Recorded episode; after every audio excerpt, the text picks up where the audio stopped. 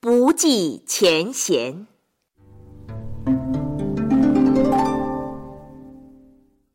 爷爷，今天给我讲什么故事啊？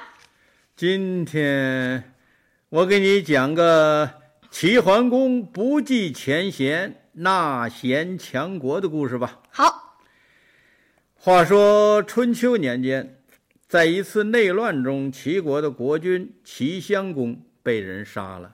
哦，襄公的两个兄弟，一个叫公子纠，嗯一个叫公子小白。哦，襄公被害的时候，他们两个一个是住在鲁国，一个住在莒国。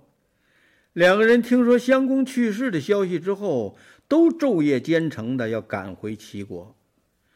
可他们不是赶来奔丧，而是想争着当齐国的国君。哦，公子纠的师傅名叫管仲，管仲怕小白先到齐国，就带了一哨人马拦在了举国通往齐国的路上。哎，爷爷，嗯他要干什么呀？哈哈，你听啊，等到公子小白的队伍渐渐的来到管仲的面前的时候，小白正要上前问话，这个时候管仲搭弓放箭，只听到啊的一声，小白应声倒地。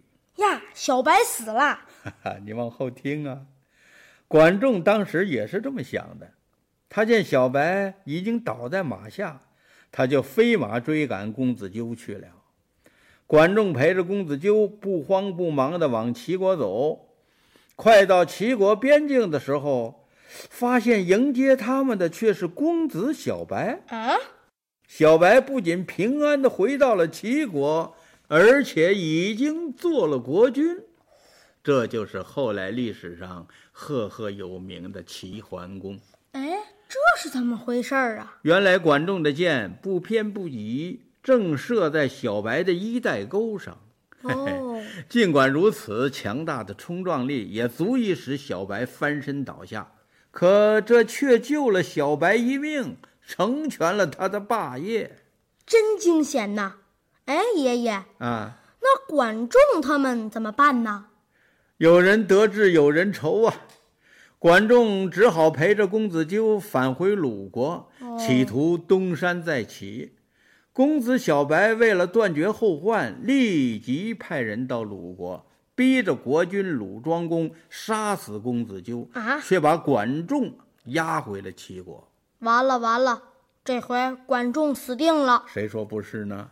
连管仲也做了必死的准备了。嗯，可是押解管仲的车马刚进了齐国，远远的就看见他的老朋友包叔牙跑了上来。哦，包叔牙跑过来给他松了绑，还叫人伺候管仲沐浴，给他换上崭新的朝服。嗯，这是要把它洗干净了再吃。去，你拿小白当妖精了？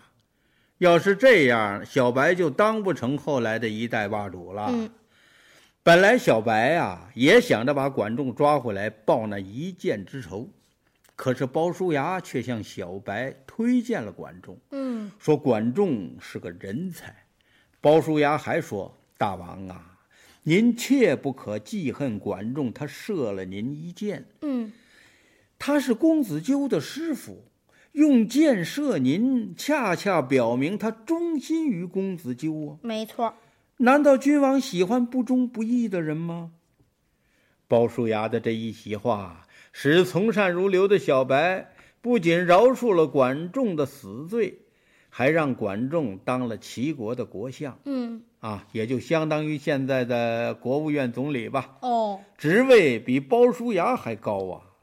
管仲深感小白的知遇之恩，为了感恩，夜以继日的工作，献出了无数的妙计良策。嗯，他还指导着百姓开采铁矿、改良耕种的工具，鼓励百姓提高耕作的技术，让他们学会了到海里捕鱼，用海水制造食盐。